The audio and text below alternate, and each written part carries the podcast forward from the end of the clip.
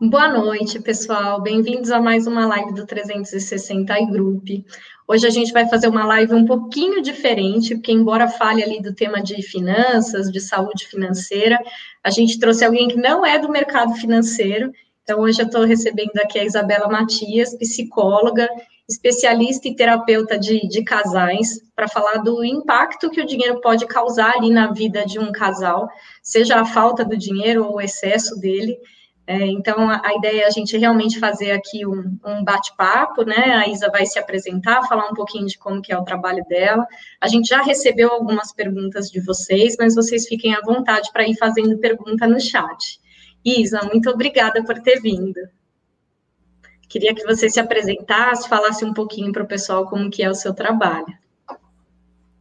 Muito obrigada pela, por me chamar para vir aqui, para eu estar falando com vocês. É um prazer e uma boa noite para todos. Eu espero que eu consiga responder as perguntas de vocês, que a gente consiga ter um bate-papo legal aqui.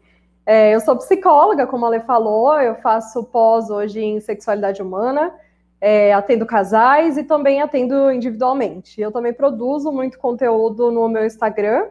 Você vai colocar aqui, Ale? Ou eu não sei bem. Coloco, vou, vou colocar. colocar no, no chat, né? Que é isabelamatias.pc no Instagram. Eu coloco bastante coisa sobre casal lá também. É, para quem não, não quer fazer terapia especificamente, pode aproveitar um pouquinho das coisas que eu posto lá sobre casais. Obrigada, Isa.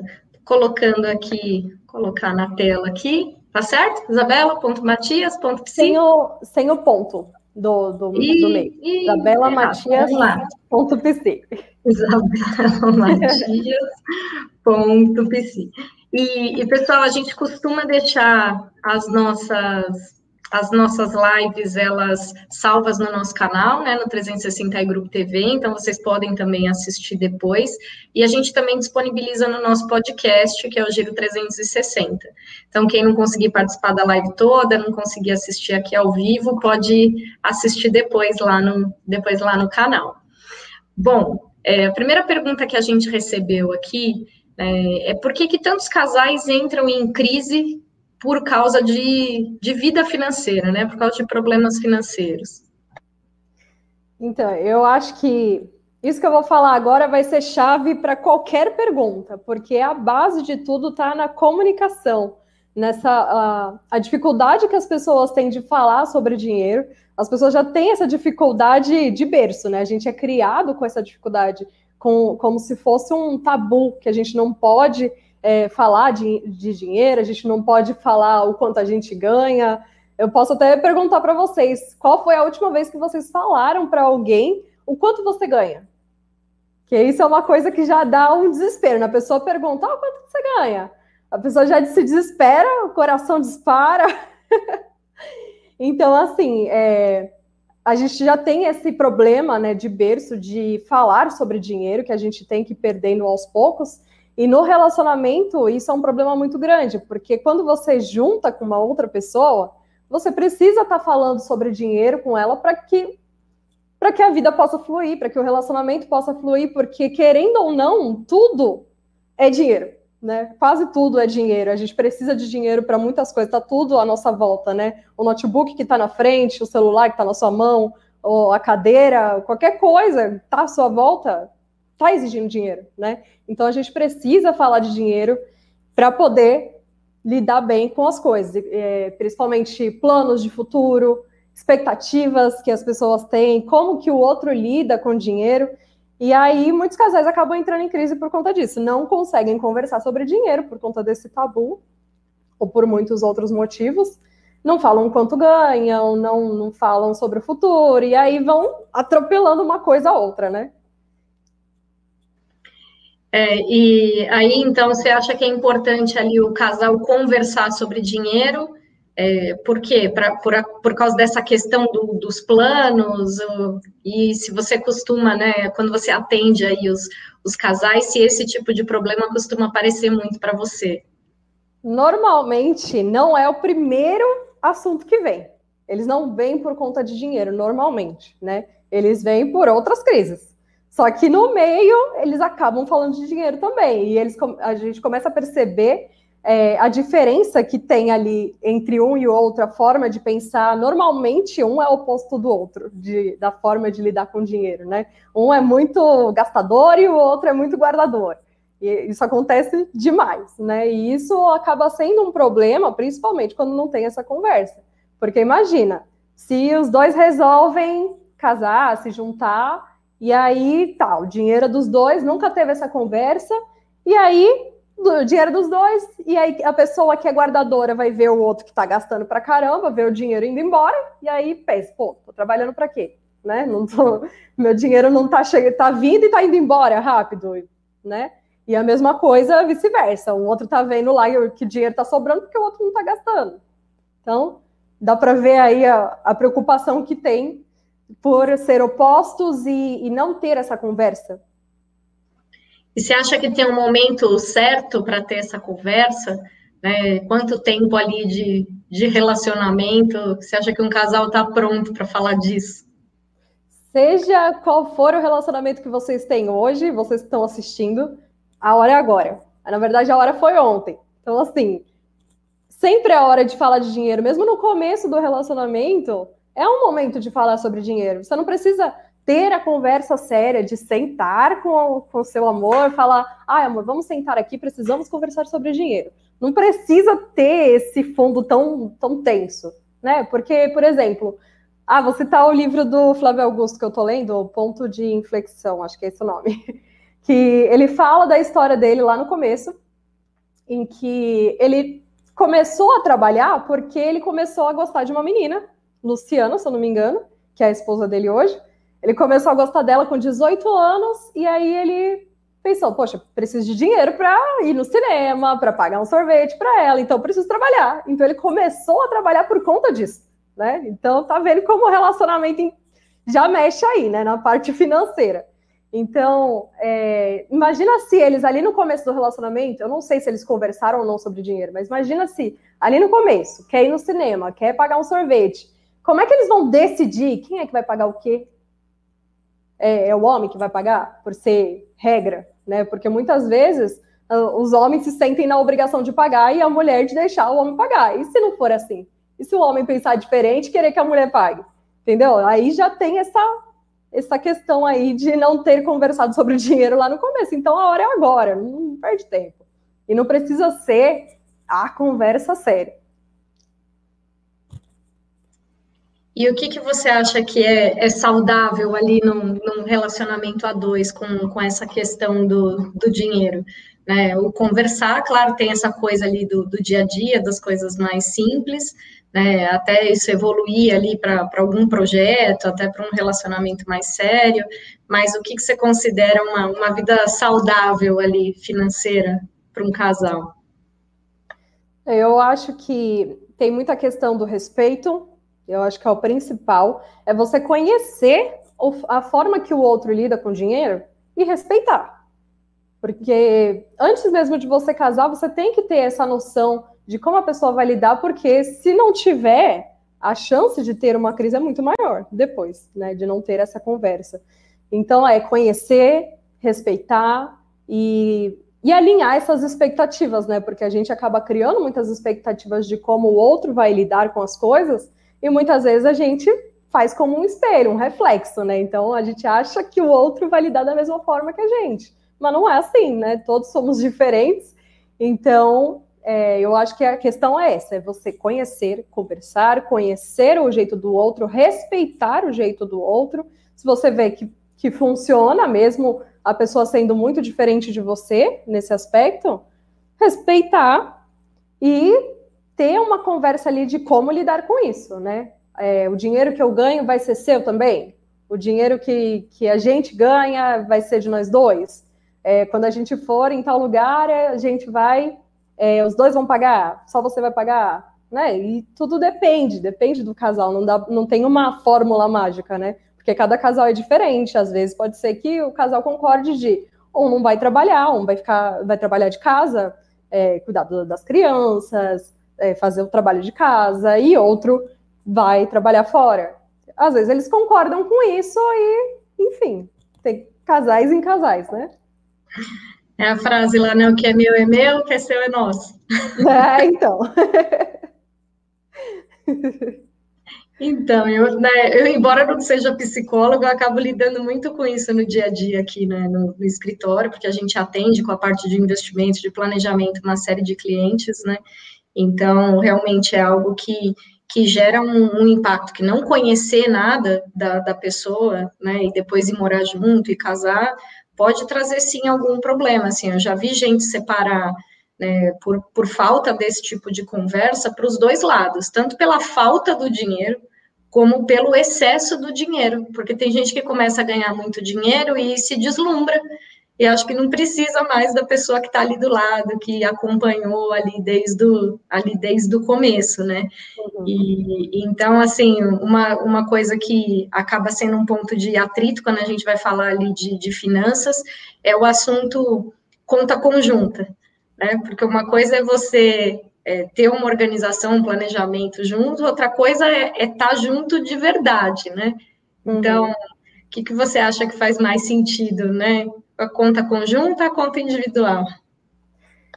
Então, é, como eu falei, não tem fórmula mágica, né? São casais e casais, cada um pode preferir de uma forma. Mas eu, na minha opinião, eu, pelas coisas que eu já li, eu acredito que seja saudável ter a conta conjunta sim, mas também ter contas separadas. Então, assim, uma parte do dinheiro vai para as minhas coisas, para a forma que eu gasto, para a forma que eu invisto, para o meu futuro, para os meus sonhos, meus planos individuais, e outra parte fica nessa conjunta que vai para casa, para os filhos, para os planos é, em conjunto, né?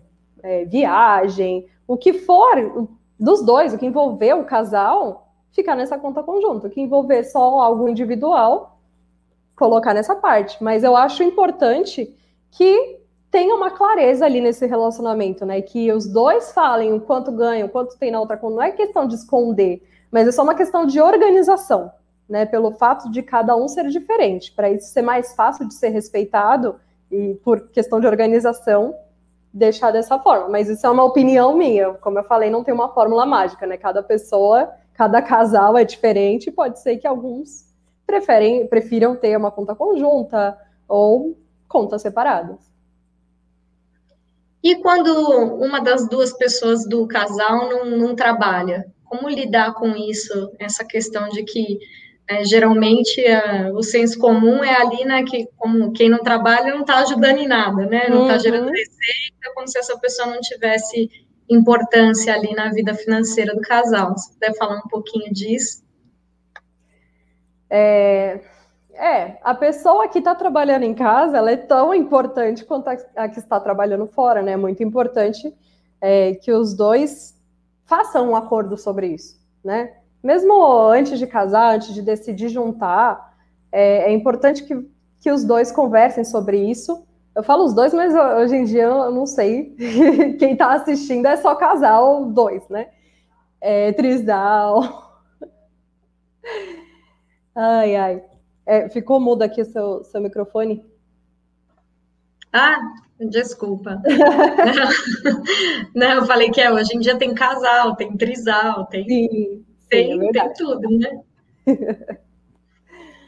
Então, mas é, tanto o que está em casa quanto o que está fora, os dois têm a sua importância e é importante que os dois conversem sobre isso para que para que veja que, que tem um respeito mútuo ali, né? De é, tanto a pessoa que está em casa, ela está ajudando a outra pessoa que está trabalhando fora, cuidando da, da casa, cuidando das crianças, coisas que o outro estaria gastando o seu tempo para fazer isso, além de trabalhar fora. Então, é sim um, um, trabalho tão importante quanto o que está de fora, né? É importante que os dois tenham essa conversa para que para que saiba o respeito, uh, para que tenha esse respeito, né? E saiba a importância que é de cada um, porque senão a chance de ter uma crise também é muito grande, né? Se não ter essa conversa só, ah, vou ficar em casa, vou.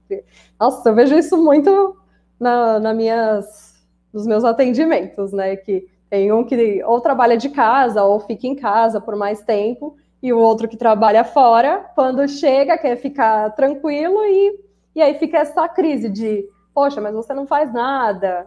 Então, assim, tem que ter essa conversa para organizar que, que o outro que está fora deve fazer dentro de casa, o que o que está dentro tem que fazer, né?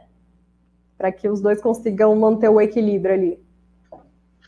Então, até agora a gente está falando né, das atitudes ali que a gente deve fazer para mitigar risco, né? Para não ter o problema, né? Que o ideal é conversar, é se planejar, é ter objetivos ali em conjunto. E quando já desandou, né? Quando né, a coisa que imagino eu que quando vão te procurar para fazer terapia, não é para falar, olha, como vamos evitar problemas, né? E sim depois que já desandou muito. É, e aí, como que a gente consegue saber ali se, se ainda tem jeito, né? Ainda, ainda tem o que fazer.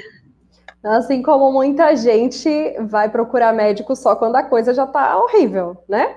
É, então eu já deixo aqui o meu alerta para vocês, se vocês já estão desconfiando de que tem alguma coisa errada, de que pode melhorar, ou você quer um autoconhecimento, não precisa estar em crise para vocês buscarem ajuda, tá? é, uma terapia individual ou de casal, tanto uma quanto a outra, pode ajudar o casal, tá? É, ai, eu esqueci a pergunta. Qual? Quando a crise já, já se instalou. Quando a crise já, já se instalou ali, né? Como que a gente, né, o casal ali consegue perceber se, se é um problema com solução, né? Se, se tem volta ou se já chegou num ponto que não tem mais solução. Então, a questão de solução.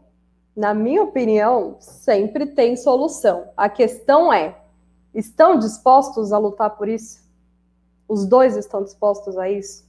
Se os dois estiverem dispostos, eu acredito que tem solução.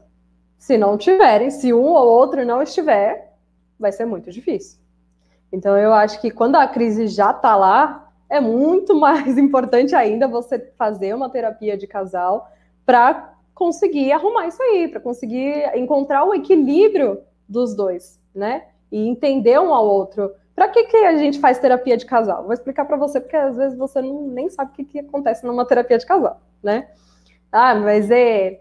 Muitas vezes os homens falam assim, mesmo na, na minha terapia, já falaram para mim: Ah, mas para que, que eu preciso de terapia de casal? Não, eu não sei porque que eu tô aqui, não. Minha mulher que quis e eu tô aqui, né? É, então, assim, a importância da terapia de casal é porque muitas vezes os dois estão com uma dificuldade muito grande de conversar, de se comunicar. Então, quando vê, já estão gritando, já estão batendo na porta, já estão saindo, andando de carro e sai da casa e de repente volta e não resolve nada, né? E tudo vai sendo empurrado com a barriga. Então, o psicólogo, a psicóloga vai estar lá ouvindo a conversa de vocês. No começo pode parecer um pouco estranho, na primeira sessão, assim, mas é bem no comecinho, porque depois que vocês começam a falar, ó, o negócio desenrola. E aí, na terapia de casal, é justamente para eu ajudar nessa comunicação. Então, enquanto os dois estão falando, eu me intrometo de vez em quando para falar, tá, mas e por que tal coisa? Porque como que você está se sentindo nessa situação aqui? Porque às vezes são perguntas simples que o outro nunca fez um para o outro.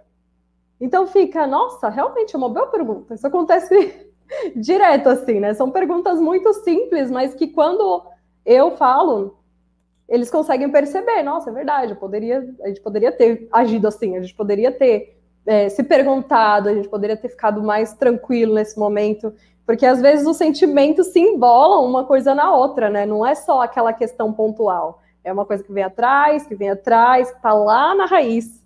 E aí a coisa vem já toda embolada, né, na terapia. E aí a gente vem para tentar desembolar e tentar mostrar o que está por trás dessa fala. É, foi engraçado você comentar isso, que geralmente o homem fala, ah, a gente não precisa e tal. Então, geralmente, a decisão de fazer a terapia de casal costuma ser da mulher, e aí ela tem que convencer o homem. Tem homens também que vêm atrás, tá? Eu já, já tive clientes que foi o homem que veio pedir pela terapia de casal. Mas o que eu vejo, que o mais comum é a mulher pedir.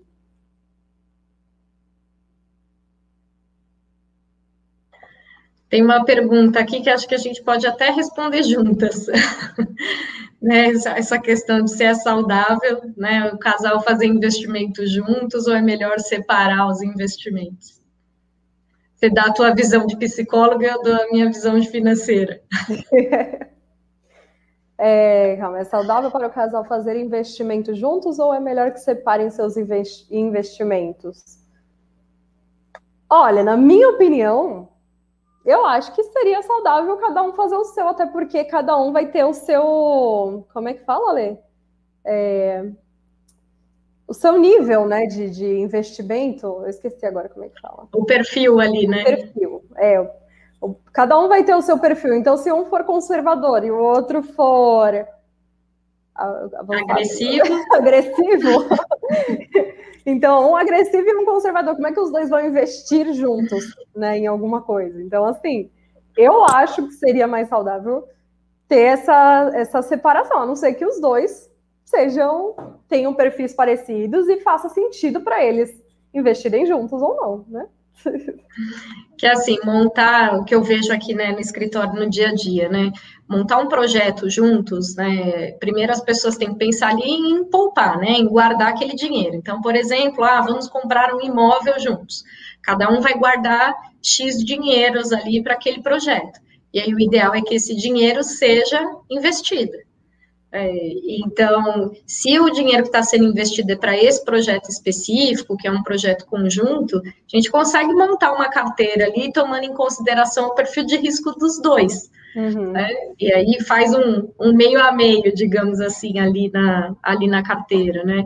Ah, Mas é, eu, eu, concordo com você quando você falou ali que né, uma coisa são os projetos individuais, porque acho que a pessoa tem que ter, sim, algumas coisas que são projetos individuais, e, mas tem que ter também projeto ali do, do casal, né? As, os planos que, de fazer alguma coisa junto. Uhum. É, e aí um, um, pedaço disso, né? Que esse investimento seja feito em conjunto não é, não é um problema, é meio parecido com o assunto ali da conta conjunta. Uhum.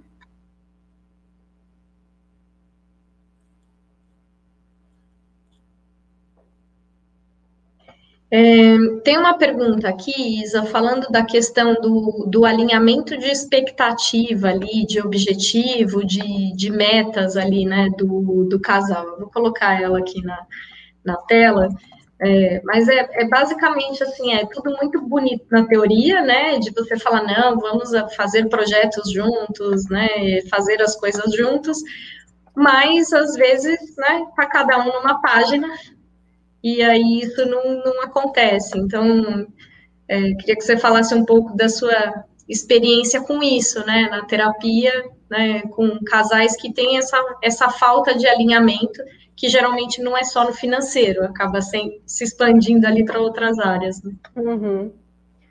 É, o que acontece muito é que a gente arruma parceiros que vão completar a gente de alguma forma, que vão ter alguma coisa parecida com a gente. Então, muitas vezes a gente acaba tendo esse, esse reflexo, né? Buscando que a outra pessoa haja da mesma forma que a gente. Então, a expectativa normalmente é essa, né? De que a pessoa vai agir dessa forma.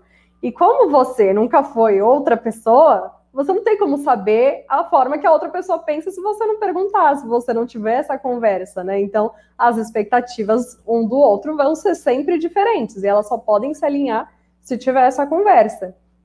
E eu vejo muito assim na terapia que eles têm dificuldade de aceitar a forma de pensar do outro, por não ser igual à sua, né? Porque sempre pensa, não, mas como assim você não vai fazer desse jeito? Como assim você acha que isso aqui é normal, que isso aqui é tranquilo? Então, é, é muito essa questão de respeitar a forma de pensar do outro. É você entender que você é humano, assim como ele, como ela, e que você é, vai pensar de uma forma diferente, que você vai errar também. Então, é se colocar numa posição humilde de que você não é melhor que o outro. Então, é, busque escutar o que o outro diz como uma verdade única dele ou dela, né? E você respeita isso da forma que a pessoa é, da forma que a pessoa pensa e acata isso como uma verdade da pessoa e não o que é seu, porque muitas vezes isso acontece da pessoa falar: "Não, mas isso aqui não faz sentido". Não, não, não, não, isso que você está falando para mim não faz sentido, não dá para ser assim. Então, tenha esse momento de entender que o outro vai ser diferente de você sim, vai pensar diferente de você sim. E aí, como a gente é criado por uma família, muitas vezes a família pensa de forma muito parecida né, em algumas questões. Então, a nossa tendência é pensar que muitas pessoas agem dessa forma também, pensam dessa forma também. E aí, quando a gente se depara com o outro, né, a gente chega no chamego, fica lá no amorzinho, e aí acaba aparecendo as diferenças. E aí o negócio pega, que aí não consegue lidar com isso, né? E aí fica com essas expectativas de que a pessoa vai lidar daquela mesma forma que você, e não vai. É, os opostos se atraem, mas não se suportam. Né? É, pois é. é. Mas eu acho que se vão procurar terapia, pelo menos é o primeiro passo aí, que é que a vontade de continuar junto, de resolver o problema, né? Acredito eu que se a pessoa vai procurar é porque ela já está pensando ali numa numa solução, né? Uhum. É verdade. Tá lá, tem mais uma pergunta aqui. É, se a paixão pode esfriar por causa de dinheiro, né? E aí o que fazer para resgatar isso? Se a paixão pode esfriar por causa de dinheiro? É, eu acho que sim, porque vem essa questão aí da diferença, né? E eu acho importante os dois saberem essa forma do outro pensar com relação ao dinheiro. Porque algumas pessoas podem pensar: ah, eu quero ficar rico porque eu quero ficar rico. Porque eu quero ter dinheiro, eu tenho essa ganância de ter dinheiro. Enquanto o outro pode pensar: não, eu quero só ganhar um dinheirinho para poder pagar minhas contas, viajar de vez em quando, e tá bom, não preciso ser rico. Então, assim, quando, isso, quando os dois percebem essa diferença, a paixão pode dar uma esfriadinha, né? E principalmente se isso não for conversado e o outro está sempre esperando que você vá agir da mesma forma, né?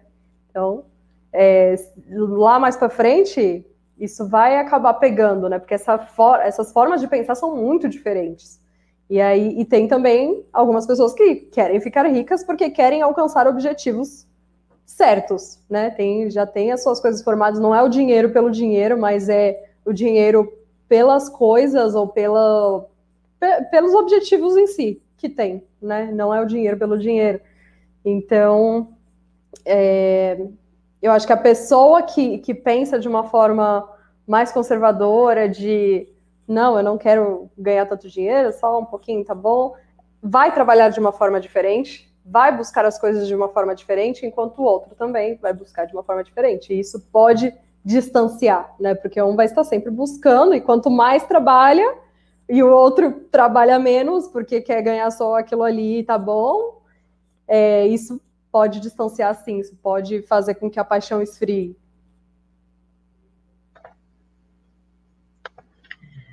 Pergunta do Vini aqui: o que fazer quando o companheiro ou companheira é muito gastão?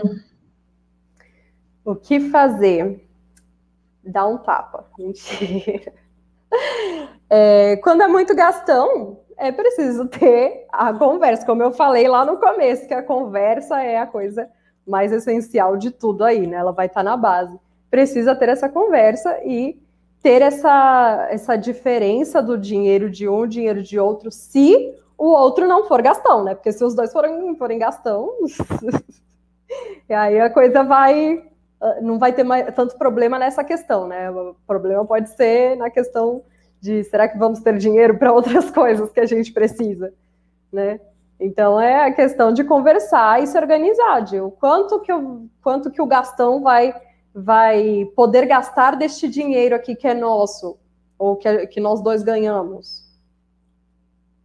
É, quando a gente faz aqui, né, com, com os clientes, né, com os casais ali, o, o alinhamento do quanto vai guardar para chegar em qual objetivo e tal, né, eu costumo falar que tem que separar, assim, o, o dinheiro do que, digamos assim, que não agrega ou que não era para gastar, porque também se você se privar de tudo, né? E, e, aí também não adianta, né? Viver para uhum. guardar. Tem que ser Sim. ali. A, a gente não sabe o dia de amanhã, né? Tem essa parte também. Porque se a gente morre amanhã ou a gente descobre alguma coisa, alguma doença, alguma coisa que vai morrer logo e a gente não fez o quê com o nosso tempo, com a nossa vida, com o nosso dinheiro? Porque Eu acredito que o dinheiro está aí como um recurso, assim como o tempo e a natureza e muitas outras coisas, é um recurso para a gente viver nossa vida, né? E da melhor forma que a gente sentir que deve viver.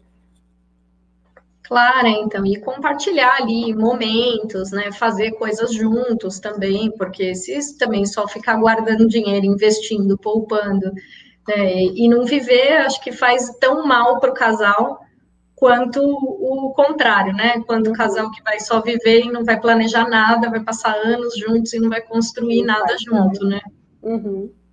E é muito fácil isso acontecer na rotina do casal, né? Com o tempo, aí vem os filhos, ou mesmo quando não vem os filhos, é muito fácil o casal se embolar na rotina do seu, cada um com o seu trabalho e acabar não, não, não fazendo aqueles planos que eles fizeram, né? Não realizando esses planos, é, essas metas que tem. Tudo tem que ter uma organização ali, né? Muito fácil isso acontecer, se embolar tudo e não realizar nada. Isa, e me fala uma coisa, quando você está atendendo, né, esses casais, quando chega um, um, momento que o próprio casal chega à conclusão que, que olha, não vamos continuar junto, né, vai cada um para o seu canto, o que, que seria ali uma, uma solução, né, uma forma de, de separação, respeitando isso, o que foi conquistado junto, enfim, a história ali, do, ali dos dois. Acredito que você deva se deparar com algumas situações assim também, né? Uhum. Então, é, eu, eu acredito que muita gente acha que a terapia de casal é só para casal que quer continuar juntos, mas não. Na verdade, ela é muito importante, ela é essencial para quem, para os casais que estão pensando em se divorciar e querem fazer isso da melhor forma, porque muitas vezes a separação vem com muitas dores, muito, alguns traumas, né, muitas, é, muitas coisas que têm uma raiz muito profunda.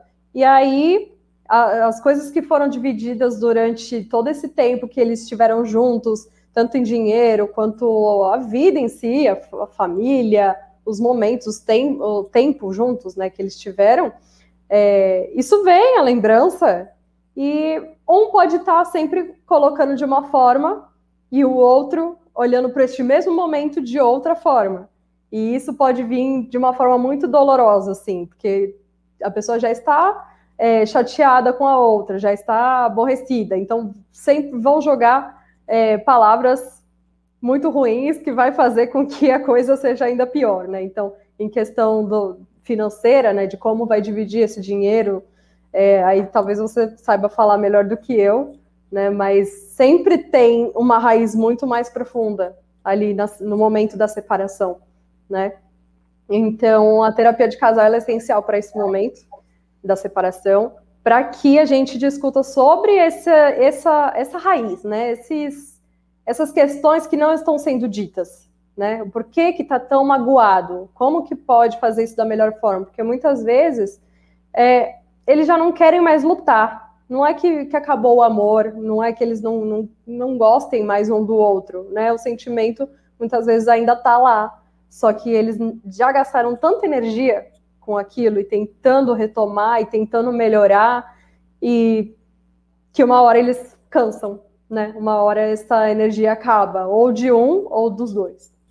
E aí quando chega esse momento, não é, é, tem que resgatar essa questão dos sentimentos, né? O que fez os dois se gostarem para começar, o que está fazendo com que os dois se separem agora, entender direitinho é, por que eles estão se separando, né? Para poder fazer isso da melhor forma. E sim, é possível ter uma separação em paz, um, um pouco mais em paz, né? É muito difícil, é um momento muito difícil, mas ela é possível sim, a terapia de casal ajuda muito. É, então, respondendo ali da parte da, da regra em si, né, nem sempre o que é a regra é o que acontece, né, infelizmente a gente vê muitos casais separando aí com, com litígio, né, envolvendo ali as, as crianças dentro do, dentro do problema, né, porque a princípio, né, de acordo com a forma ali que a pessoa se casou, tem uma regra que deveria ser seguida e pronto, né, então, ah, casou com comunhão total de bens, é metade de cada um, né, casou com comunhão parcial, é metade o que construiu junto dali para frente. Com separação total, cada um fica com o próprio patrimônio. É, e só que o que a gente vê, né, o que eu acompanho aqui no escritório no dia a dia, é que principalmente no que se refere ali à questão de, de pensão, de responsabilidade com os filhos, a coisa acaba indo para um, um caminho ruim, né? E como nesse sentido os dois lados acham que estão certos, né, aí fica difícil, porque a pessoa, para ela né, ir para uma terapia, ela tem que achar que ela tem um problema. Se ela acha que ela não tem problema nenhum, que ela está fazendo tudo certo, é algo que eu acho que é, que é difícil dela, dela conseguir procurar, né? Então, um casal ali, um convencer o outro aí quando estão juntos é um assunto, um convencer o outro aí para separar, eu acho que é mais difícil, não é? Sim, é bem mais difícil. Às vezes a, a pessoa não vem para terapia porque ela acha que está errada, é porque ela acha que o outro está errado e ela quer me convencer de que é isso. Não, tô aqui para falar a verdade para você, falar na cara dela, vou falar na cara dela para você ver que é assim, que, que o que eu tô falando é verdade. então, muitas vezes os tá Esperando você tomar partido, né? Sim, eles sempre ficam me fazendo esse convite para eu tomar um partido de um ou de outro. Mas na terapia de casal, eu nunca vou fazer isso. E eu vou falar até em questão de quando eu atendo online, que tem a conversa no, no WhatsApp, eu converso com um primeiro para fazer a primeira sessão, e depois eu crio um grupo para falar com os dois sempre juntos, para não ter essa desconfiança de que eu estou fazendo, é, como é que se fala, intriguinha com, com um, fazendo fofoquinha com o outro, né? Porque é, já tem essa questão, eles já estão ali vindo com, com, questões de desconfiança, com questões que não não tá bem com o outro, né? Então, se é, eu chegar e, e tomar esse partido, aí piora mais ainda as coisas. Então, assim, independentemente da minha opinião, do, do, de quem tá certo, de quem tá errado, não, não interessa. Eu, em nenhum momento eu vou dar esse partido para alguém, né? O que eu vou tentar fazer ali é fazer com que os dois consigam se comunicar da melhor maneira possível, para poder buscar esse equilíbrio aí que se perdeu durante o relacionamento. Mas que você tem uma arma com esses prints aí nesse celular? Tem. Ah, é, então, mas é o que eu falo. Eu nunca converso com um só. Eu sempre converso com os dois juntos para não ter essa questão, né? Tá, tá mudo. Tem uma pergunta aqui do Pazete falando, né, que a companheira exige um padrão de vida um pouco maior do que o que do que ele gostaria. Que dica que você tem para dar para ele aí para eles chegarem num, num acordo? É Calma, maior do que a que você quer. ah, é, é preciso ter essa conversa. Vocês já tiveram essa conversa, né? Do de. Calma aí. A minha companheira exige um padrão de vida um pouco é, maior. É, ela quer, ter, quer viver num padrão de vida mais alto do que o que ele acha necessário viver. Ele acha que dá para viver mais low profile e ela quer viver com um padrão mais alto. Que dica vai que ser incômodo, teria? Vai ser incômodo viver nesse padrão mais alto? Ela está exigindo que você trabalhe mais por conta disso para viver nesse padrão mais alto? Então, eu acho que a conversa tem que ser essa. De, não, se, se você está querendo esse padrão mais alto e eu não estou querendo, eu não quero trabalhar mais do que isso para poder ganhar o que você, o que você quer, trabalha você. Faça você, arrume um outro jeito, ou a gente arruma algum plano para que eu não precise trabalhar tanto assim para ganhar isso que você quer. É, e a gente consiga montar, não sei, uma lojinha, não sei, né? talvez a Lê saiba dizer melhor nas questões aí de, de empreendedorismo, o que, que pode que, que pode ter aí para ganhar mais e ter um padrão mais alto de vida, né? É que cada um tem um perfil, né? Eu sempre falo que eu prefiro ganhar mais do que gastar menos. Né? Uhum. Mas aí cada, cada um é de, é de um jeito, né? Tem uma pergunta aqui da, da Clarice, é como se planejar juntos e manter a particularidade quando se trata de dinheiro. Como se planejar juntos, mantendo a particularidade? É, acho que é a individualidade ali, né? Você fazer um planejamento, mas você ter vida própria, digamos assim, né? É, eu acho que depende é, de para quando é esse planejamento. Talvez é, entender do outro qual é o objetivo dele para esse plano, né? A, a expectativa que ele tem desse plano, de ser realizado em curto prazo ou em longo prazo e deixar isso de uma forma organizada. Como que pode investir, é, ter esse dinheiro reservado para este momento? Então, primeiro tem que entrar no acordo aí de quando que será realizado esse plano. E aí, cada um vai vivendo a sua vida do seu jeito e investindo ali, sem mexer nesse dinheiro, né? Que é para esse plano futuro. Eu não sei se eu respondi a, pergunta que queria. É, então, o que, o que eu vejo aqui no escritório, né, quando é um casal, por exemplo, que é casado com separação total de bens, que hoje em dia é cada vez mais comum, até por causa de, de algumas regras mesmo. Então, por exemplo, se uma pessoa tem uma empresa e ela é casada em comunhão, e essa empresa passa por um problema e entra penhora em conta dos sócios, se for casada em comunhão de bens, a conta do cônjuge é penhorada junto. É, então, é, casar em separação total é uma forma de proteger o patrimônio do casal, porque se tiver né, como comunhão, né, mesmo o cônjuge não tendo nada a ver ali com a empresa, a conta dele roda junto.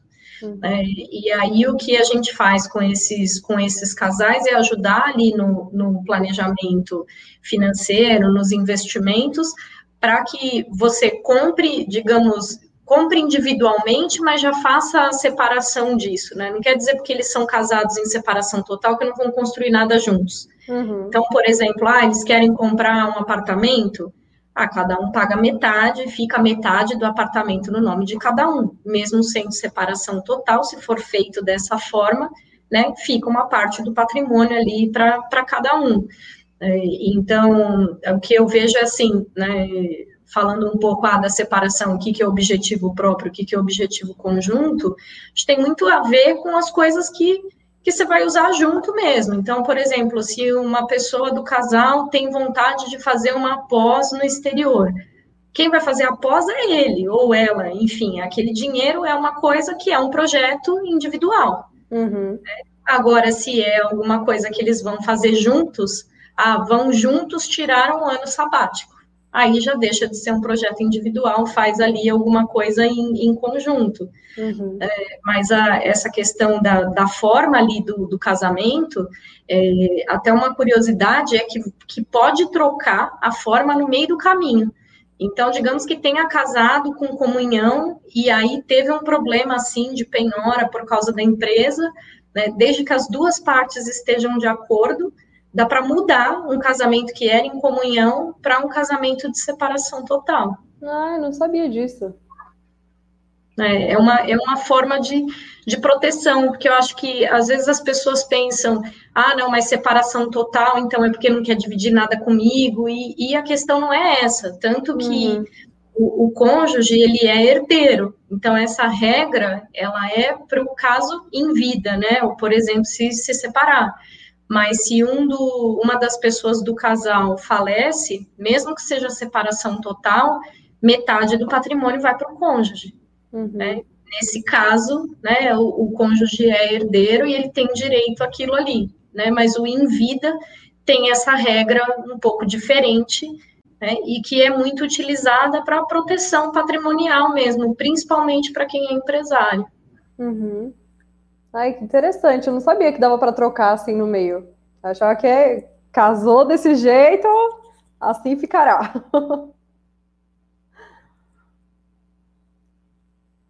Deixa, deixa, eu ver, tá, tá, aparecendo um monte de pergunta aqui agora. Vamos Ai, ver. Tem pergunta difícil, hein? Não, tem um comentário só aqui do Pazete, né? Que é importante mesmo, que tem que pensar nisso antes de assinar o documento. É, aí a Clarice está né, comentando que realmente né, isso, isso protege, o, protege o casal, que aí o que quer construir junto, constrói junto, e né, não prejudica o outro ali em algum problema assim como o da, o da empresa, né? Uhum. E agora tem uma pergunta aqui: esconder dívidas ou não contar ao parceiro quanto ganha é considerado infidelidade? Vai depender do casal. Que alguns casais podem considerar infidelidade que a pessoa assistiu a série da Netflix que os dois assistem juntos, assistiu com outra pessoa. Então, assim, depende, depende do, de como o casal lida com aquele. Às vezes, até dentro do, do, relacionamento ali desse casal, um pode pensar que infidelidade é uma coisa e que para o outro é outra, né? Às vezes é uma coisa muito simples de é, só de pensar ou de olhar pode ser uma questão de infidelidade, para o outro não, ah, só tá olhando, não quer dizer nada, né? Não quer dizer que vai vai lá e fazer alguma coisa. Então, é, eu acho que precisa saber o que, o que, que é infidelidade para um e para o outro para ter essa não ter esse, esse momento de, de acabar acontecendo alguma coisa que para o outro é infidelidade, né? É, e esconder dívidas ou não, com, ou não, contar ao parceiro quanto ganha. É considerado infidelidade? É, eu acho que é uma coisa bem complicada do parceiro não contar para o outro quanto ganha, porque se eles estão pretendendo ter uma vida juntos, né, que as coisas sejam divididas, perdão, é, que as coisas sejam divididas, então é preciso ter, ter essa conversa, saber o quanto o outro ganha, é, o quanto o outro está disposto a investir no relacionamento, a investir nos planos dos dois ou em coisas individuais. Então é preciso ter essa conversa para ter um relacionamento saudável, né? Então se é infidelidade ou não depende para cada casal, mas é, que é uma coisa que pode ser complicada, que pode trazer algumas crises aí para o futuro, isso sim, é bem possível. É, eu acho que é aquela coisa do tudo depende da situação, né? Sim. Porque ah, o esconder uma dívida porque não quer deixar o parceiro, de repente, preocupado com alguma coisa, é alguma dívida, alguma coisa que está atrelada ali com, com a profissão, e não que a pessoa saiu gastando um monte de coisa, acho que é uma situação. Outra coisa é né, o casal se planejar ali e falar: olha, vamos juntos guardar X por mês para fazer tal coisa, e aí um sair gastando um monte de coisa escondido, né, uhum. e não cumprir ali com a, com a parte dele no projeto, né? Acho que tudo deriva ali da, da, preocupação com o outro e de fazer o que foi combinado, né? Sim. Eu vou até falar de uma série, eu não vou especificar qual, porque vai que a pessoa está assistindo ainda e eu posso dar spoiler. Então, vou só falar assim por cima que teve um, uma série, numa cena em que uma pessoa do casal escondia as dívidas, que era muito de gastar, né? Era viciado em comprar, em gastar muito dinheiro enquanto o outro não fazia ideia. Então, tava criando lá um monte de dívida e aí casaram. E aí casaram, continuou com essa dívida escondida e que era gigantesca. E aí de repente os dois pensaram: "Ah, nós temos dinheiro para para arrumar uma casa para nós dois. Por que, que a gente não vai atrás, né? Vamos lá". E aí vai, conhece a casa, isso que tá que acontece na cena. Conhece a casa, se apaixonam pela casa e aí pode pagar? Não pode. Vai lá ver se pode pegar empréstimo? Não pode. E aí é quando ele descobre a dívida do outro. então, assim, é, é complicado essa questão de esconder, é, tendo essa chance de, de dar um problema para o casal, para os planos do casal. É, então, e essa coisa também do com o que, que gasta, né? A gente já teve também clientes que a gente atendeu aqui no escritório que que a despesa era com, com um plano B, digamos assim, né? Que né, o cônjuge não conseguia entender muito ali as despesas do casal e esse dinheiro que estava sendo desviado, aí era uma infidelidade de verdade. Né? Então, eu acho que realmente é o diálogo, é ser claro, é realmente querer construir alguma coisa juntos, né? E, e ter ali a, a clareza de que quando não dá mais, não dá mais, mas aí deixa o outro viver a vida dele, né? Sim. É isso aí. Tem uma pergunta aqui da, da Carolina: como organizar e distribuir as contas de forma igualitária? Como organizar e distribuir as contas de forma igualitária? Como assim? Aqui acho que é as despesas, né? Então, ah, tem a despesa ah, da casa lá, como fazer essa divisão do quem paga o quê, quem é responsável pelo quê. ali dentro do, do dia a dia, né? Então, eu acho que vai depender do quanto cada um ganha, tá aí a importância de falar quanto cada um ganha e o quanto está disposto a investir ali, né, a colocar nesse, nesse relacionamento ou na casa. E aí entrar nesse acordo de o quanto eu estou disposto, vamos, vamos colocar de uma forma é, vamos gastar de uma forma igual, né? Eu faço, eu coloco esse dinheiro, você 50%, você coloca 50% e pronto, a gente resolve essas contas. Ou às vezes um ganha muito menos do que o outro, então pode ser que esse queira assumir um pouco mais ou não, né? Tem que ver a disposição de cada um de estar tá investindo ali, mas é lembrar que se é os dois que estão fazendo, é responsabilidade dos dois essas contas, né?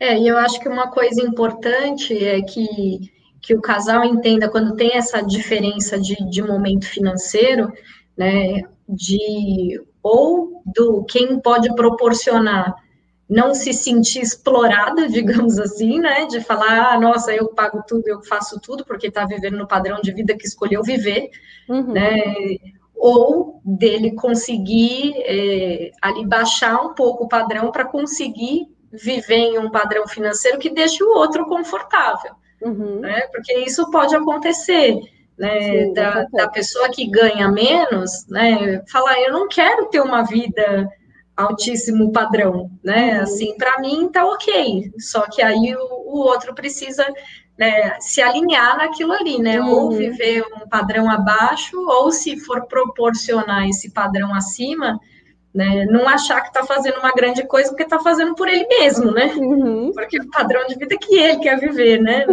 Não... é verdade. Ah, assim, é, no relacionamento sempre vai precisar é, cada um ceder um pouquinho. Então, assim, não adianta você chegar no relacionamento colocando as regras, as suas regras, os, os seus gostos, o que você quer e pronto. Ele não vai ouvir o do outro, não vai respeitar o do outro. Tem que ter o respeito do pensamento um do outro, mas tem que ter esse momento de ceder, né? E quem é que vai ceder, o quanto vai ceder, isso vai depender de cada um, da disposição de cada um, mas é muito importante ter é, esse momento de ceder também.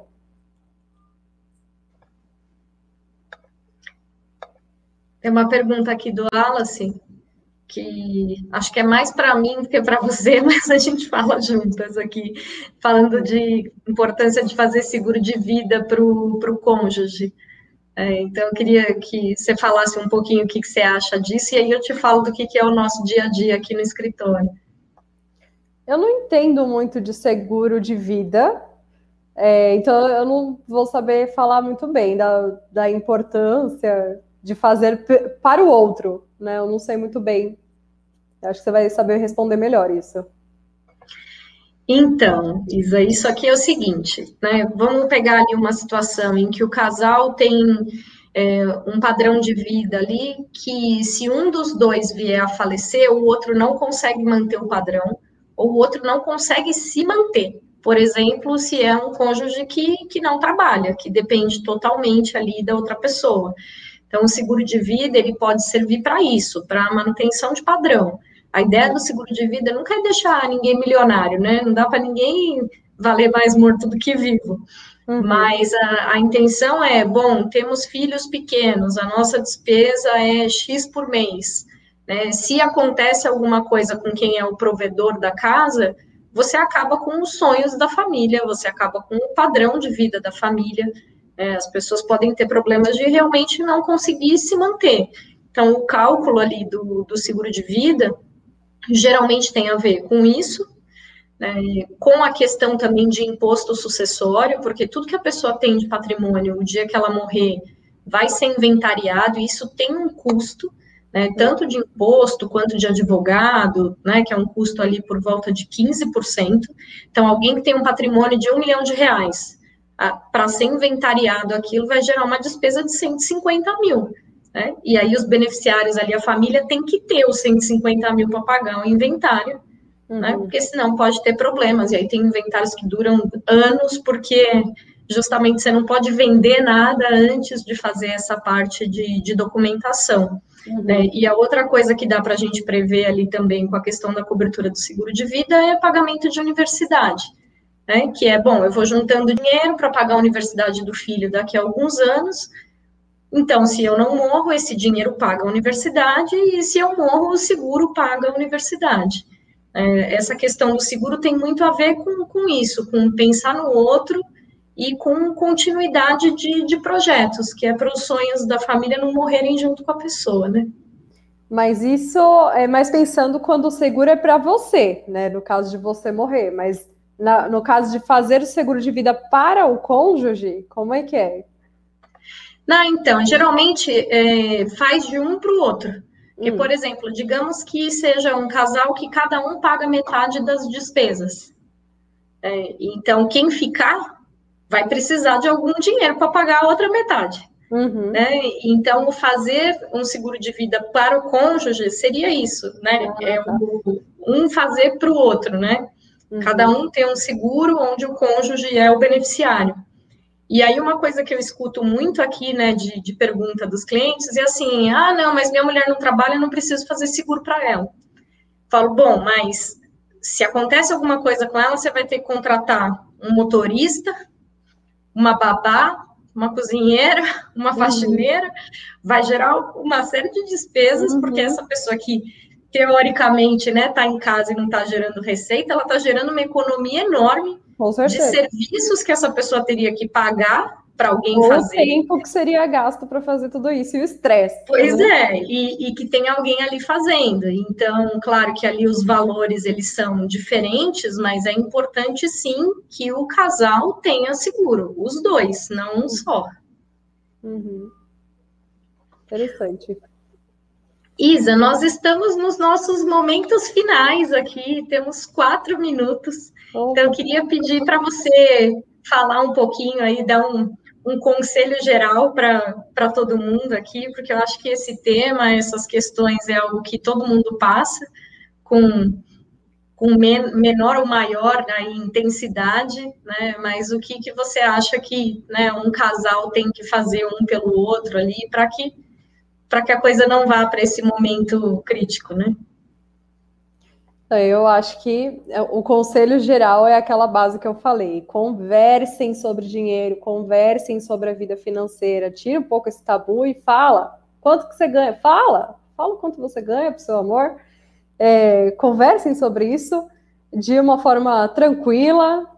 É, eu acho que o mais importante é você se colocar nessa posição de humildade, de, de entender que você não é melhor que seu amor e nem vice-versa né? Então, respeitar a forma de pensar do outro, porque teve uma criação, assim como você, só que de formas diferentes, né? Então, respeitar aquele pensamento e, e arrumar uma forma de encontrar um equilíbrio para esses pensamentos, para essa, essa forma de pensar de cada um.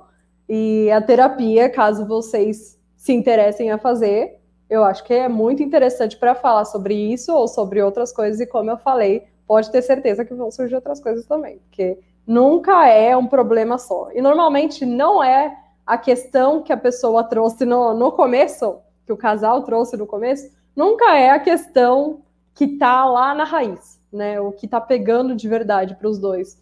É, então, é isso. Tenham essa conversa de uma forma tranquila. É, não precisa ser uma coisa tensa para vocês conversarem sobre, sobre o dinheiro, sobre o quanto ganham, sobre os planos, as expectativas, o que, que você espera do outro. Fala isso para o outro. Olha, eu estou esperando que você faça assim, assim, assado, que você haja assim, assim, assado. É assim que você pretende, pretende fazer, que você pretende lidar com o seu dinheiro, com o nosso dinheiro? Conversa sobre as expectativas para poder alinhar isso.